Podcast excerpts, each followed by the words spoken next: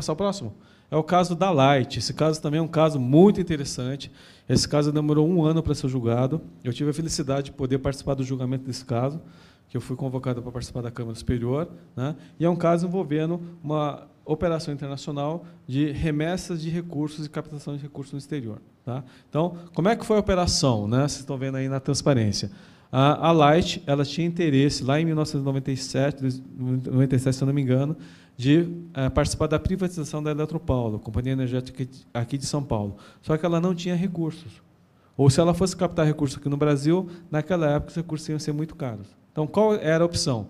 Era fazer a captação no mercado internacional, que foi antes da crise, que se pagava uma taxa de juros bem mais barata. Aí vem aquela primeira questão, né, Herman? Ou seja, você como empresário né? Qual a sua decisão empresarial? Captar o recurso a taxa mais barata, não vai pagar mais caro. Então, em vez de captar no mercado interno, vou captar no mercado externo. Só que a Light ela não conseguia fazer a captação direta. Ela tinha que utilizar a fazer a captação através de alguma subsidiária. Então, ela montou essa estrutura jurídica que vai, que tá, vai ser mostrada para vocês aí no slide. Então, Light, querendo uh, participar da privatização da Paulo, ela captou, captou recursos no mercado internacional, recursos esses, por uma questão de prática de mercado, curto prazo, né? não a longo prazo, porque por causa de rolagem de dívida, então a intenção era rolar a dívida e renovar essas, eh, eh, esses recursos. Para fazer isso, ela criou duas subsidiárias no exterior, em paraíso fiscal, no caso em BVI,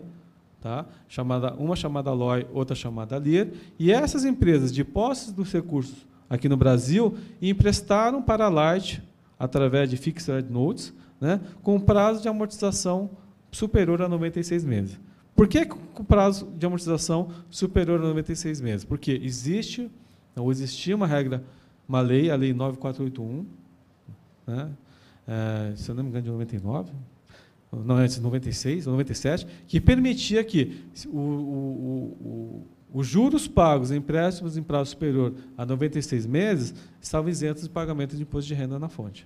Então, para que eu tivesse direito à isenção, qual é a condição? Que o prazo do, do empréstimo seja superior a 96 meses. Então, a Light fez essa operação dessa estrutura aí para se beneficiar da isenção do imposto de renda na, na remessa do exterior.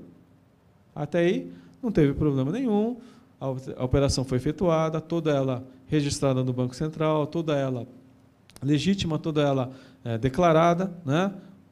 Para fazer, inclusive, a aquisição de uma privatização, portanto, não teve problema nenhum. Qual foi o problema? Que é o próximo slide. Pode passar, Vinícius. 99 que ocorreu aqui no Brasil, ou no mundo, né? Crise mundial. Ou seja, muitos mercados, né, é, precisavam de dinheiro, porque houve uma quebra-quebra mundial. Então, o que, que o mercado internacional teve que fazer? É, chegou para todos os seus devedores e falou: quero dinheiro. E não foi diferente aqui no Brasil. Então, ela chegou para a LOI e para a LIR, que eram controlados da Light, e exigiu o pagamento dos empréstimos efetuados. Só que a Light, não, a LOI ali não tinha dinheiro. Então, o que a Light fez para poder fazer a captação dos recursos? Primeiro detalhe, gente. É, o dinheiro que foi feito para adquirir a Eletropaulo foi utilizado na privatização, portanto, não existia mais. Então, para poder fazer o pagamento da obrigação, o que ela fez? Ela emitiu debêntures e ações no mercado interno, adquiriu e captou recursos aqui dentro do Brasil, e uma parte veio de fora, que veio do seu controlador, né, que, é, que, é, que é de fora. Com, com, de posse desse recurso, o que, que ela fez? Em vez de ela fazer a quitação do, empréstimo, e se fizesse quitação de empréstimo, pedir isenção, ela fez um aumento de capital nas suas controladas, e as suas controladas fizeram o pagamento do empréstimo lá fora. Aí, o Banco Central do Brasil, né? Por que, que a fiscalização começou? Porque o Banco Central do Brasil achou estranha a operação, questionou a Light, caçou, cancelou o certificado de registro de capital estrangeiro da Light, né? e, por força disso, é, entendeu que havia um crime fiscal e oficiou a Receita Federal do Brasil para fazer a fiscalização. E a Receita entendeu que o requisito de isenção não tinha sido cumprido, que isso, na verdade, era uma simulação, e lavou um auto de infração também é, não tão grande quanto do, do, do Baneiro Santander, mas foi um alto de quase meio bilhões de reais. Né? Aí, é, o contribuinte recorreu. É, ah, outro detalhe. O, o, contribuinte recorreu desse, desse, desse procedimento administrativo do Banco Central do Brasil, comprovou que o motivo, a motivação do, do, da operação. O Banco Central do Brasil restabeleceu o certificado de capital estrangeiro, entendeu que a operação era legítima, só que, paralelamente a isso, a, a operação da Receita continuou. A Receita entendeu que isso é problema cambiário, Banco Central resolvido, agora tem um problema fiscal, que entendo que o requisito de é, isenção não foi observado. Né? E com base nisso, lavrou saldo de infração, o contribuinte teve que percorrer toda a esfera administrativa para poder se defender. DRJ manteve o lançamento e no Conselho, quando foi, teve o julgamento da turma do julgamento, que foi a antiga quarta Câmara do primeiro Conselho de Contribuintes, né? o relator do caso, que é o conselheiro Nelson Malma, que é do Fisco, ele entendeu que a operação é uma operação legítima, porque a gente não pode confundir a operação de ingresso de recursos que foi adquirido na privatização com a operação de raiz, saída de recursos, que foi captação de recursos pagamento do, das operações de empréstimo. Então, é, e via aumento de capital. Portanto, como são dinheiros diferentes, operações distintas, ele entendeu que a operação seria legítima. Né? Primeira coisa, a turma, por unanimidade, afastou a simulação e desqualificou a multa aplicada pelo fiscal e, no mérito, por maioria, deu provimento ao recurso. Tá? Então, com base nisso, a Procuradoria. O alto caiu totalmente. O alto caiu totalmente. Que era o valor que você disse? Meio bilhão. Meio milhão. Meio bilhão. Aí, a Procuradoria entrou com recurso especial. Naquela época não tinha, não era com base em divergência, mas só com base em interpretação da lei. Né? Esse recurso foi admitido e começou o debate lá na Câmara Superior. Né? Câmara Superior tivemos lá oito pedidos de vistas, tivemos três pedidos de adiamento, ou seja, demorou quase um ano para a criança nascer, e depois de muito debate, né, e se gente, quem assistiu o julgamento, né, os primeiros votos, a tendência era que o contribuinte ia perder para o voto de qualidade, mas depois acabou ganhando de, de 5 a 3, né, não, de, de 6 a 4.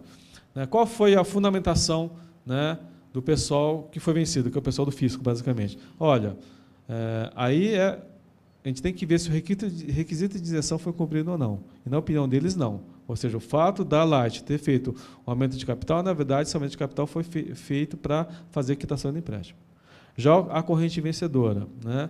É, primeiro fundamento foi que são operações distintas, né? O fato de ser feito um aumento de capital, não quitação de empréstimo, seria uma opção do contribuinte, né? portanto, isso não seria algo de legítimo. Né? Então, é, operação não, é, não há fraude nessa operação para que justificasse isso. E o segundo argumento que acabou também é, vencendo foi o fato de que, para que a operação se mantivesse, o auto de inflação se mantivesse, teria que manter a qualificação da multa teria que estar comprovado que houve simulação na operação. Se não tem simulação, não há que se falar em, eh, de, de manutenção da alta de infração.